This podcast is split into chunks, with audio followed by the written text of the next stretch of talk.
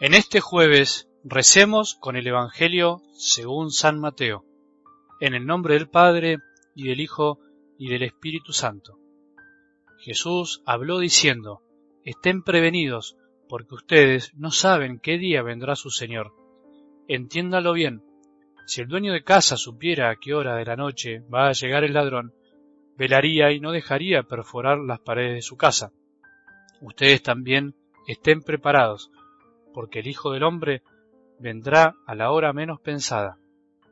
¿Cuál es entonces el servidor fiel y previsor a quien el Señor ha puesto al frente de su personal para distribuir el alimento en el momento oportuno? Feliz aquel servidor a quien su Señor al llegar encuentre ocupado en este trabajo.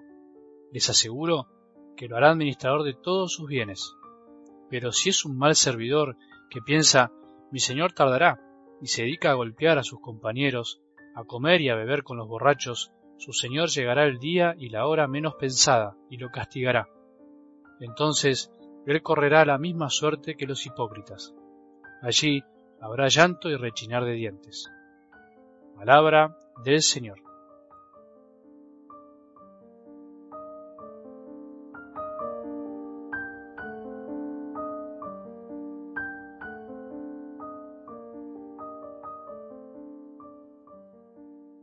¿Cuántas veces hemos acudido a lugares, a situaciones, a personas, a espiritualidades que en el fondo nos dejaron vacíos? ¿Cuántas veces fuimos y recurrimos a soluciones que parecían mágicas y rápidas y sin embargo nos dejaron con el corazón lleno de angustias? Por eso, una vez más queremos decirte, Señor, ¿a quién iremos? Tú tienes palabras de vida eterna. Nosotros creemos, nosotros creemos que son tus palabras las que nos dan la verdadera paz, que son tus palabras las que iluminan nuestro camino, que son tus palabras las que nos consuelan, que son tus palabras las que nos calman el corazón, que son tus palabras las que nos perdonan, que son tus palabras una y otra vez que nos levantan cuando nos caemos, por eso una vez más, Señor, ¿a quién iremos? Perdón por haber ido tantas veces a lugares y situaciones que nos dejaron con las manos vacías porque equivocamos el camino. El hambre y la sed de amor, el hambre y la sed de paz y de felicidad nos hacen tomar muchas veces decisiones equivocadas. Por eso solo con tu palabra podemos aprender a discernir qué es lo que tenemos que hacer, cómo tenemos que obrar en cada instante.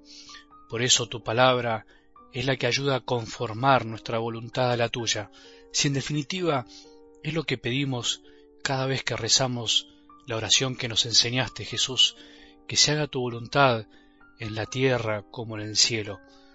Eso es lo que queremos, eso es lo que deseo pedirte hoy, Jesús, que me ayudes a, como Pedro, decirte con todo el corazón, ¿A quién voy a ir, Señor?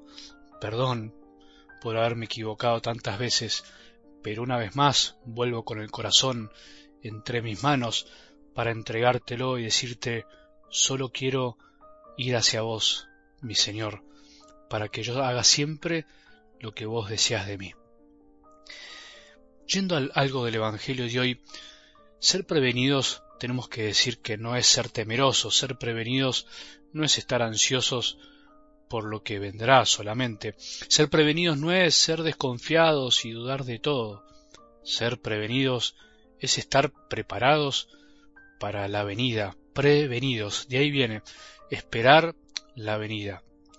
Por eso el Evangelio de hoy nos previene también. Nos previene para que seamos prevenidos, valga la redundancia. Son muchísimas las cosas que nos preocupan en estos días y nos quitan el sueño y los pensamientos también cada día. Son muchísimas las situaciones que en cualquier momento nos hacen perder la paz y la tranquilidad que nos da la fe. ¿Por qué será? ¿Por qué perdemos los estribos con tanta facilidad? ¿Por qué se nos nubla el horizonte que hasta ayer teníamos tan claro y de golpe vemos todo negro, todo nublado y parece ser que el sol no está? Bueno, puede haber muchas respuestas. Una de ellas puede tener con lo que hablamos al principio sobre recurrir a situaciones que no nos dan paz, porque equivocamos el camino, porque somos arrebatados, porque no sabemos decidir. Somos humanos, débiles, y no siempre estamos como queremos estar, y somos lo que queremos ser. Muchas cosas también se deben a situaciones que están ajenas a nosotros y nos perturban, pero también muchas tienen que ver con nosotros mismos, tienen que ver con nuestra falta de fidelidad y previsión, con nuestra falta de confianza. ¿Cómo? ¿Cuál es entonces el servidor fiel y previsor a quien el Señor ha puesto al frente de su personal para distribuir el alimento en el momento oportuno? Somos servidores de los demás, dice la palabra, y cuando nos olvidamos de esta verdad, perdemos el eje, perdemos el centro, y no experimentamos de que a Jesús se lo encuentra en el amor concreto de cada día, y Él nos vendrá a buscar a la hora menos pensada, y quiere encontrarnos no haciendo otra cosa que sirviendo, que amando. De ahí esta frase tan linda de la Madre Teresa, quien no vive para servir, no sirve para vivir, decía ella. En definitiva, estar prevenidos quiere decir estar listos siempre para amar, amar ahora, no esperar otra cosa. Feliz aquel servidor a quien su Señor al llegar encuentre ocupado en este trabajo. Ese es nuestro trabajo, esa debe ser nuestra gran preocupación o ocupación, encontrar la felicidad haciendo lo que tenemos que hacer, buscando la santidad, buscando que nuestra voluntad se conforme a la de nuestro Señor. Trabajo silencioso, por los demás, por el amor. El que vive así sin temor y puede encontrar a su Señor desde ahora, anhelando encontrarlo algún día cuando venga, no sabemos cuándo, pero cuando venga, ese es el que vive feliz. ¿Estamos prevenidos? ¿Estamos previniendo su venida? ¿La deseamos? O mejor dicho, ¿estamos amando? ¿Estamos haciendo algo por los demás?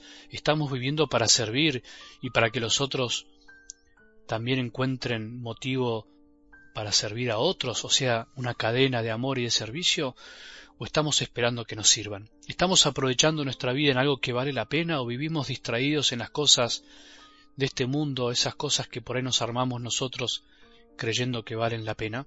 Seamos previsores, trabajemos por los demás, que Jesús nos encuentre trabajando, haciendo algo y no esperando que las cosas caigan del cielo. Dios no hace asistencialismo, sino que nos da la fuerza y el amor para que hagamos lo que nosotros tenemos que hacer. Por eso, más allá de la segunda venida del Señor, que no sabemos cuándo vendrá, más allá de que tampoco sabremos cuándo es nuestro propio final, nuestra muerte, mientras tanto, tenemos que seguir trabajando, tenemos que seguir amando. Que tengamos un buen día y que la bendición de Dios, que es Padre misericordioso, Hijo y Espíritu Santo, descienda sobre nuestros corazones y permanezca para siempre.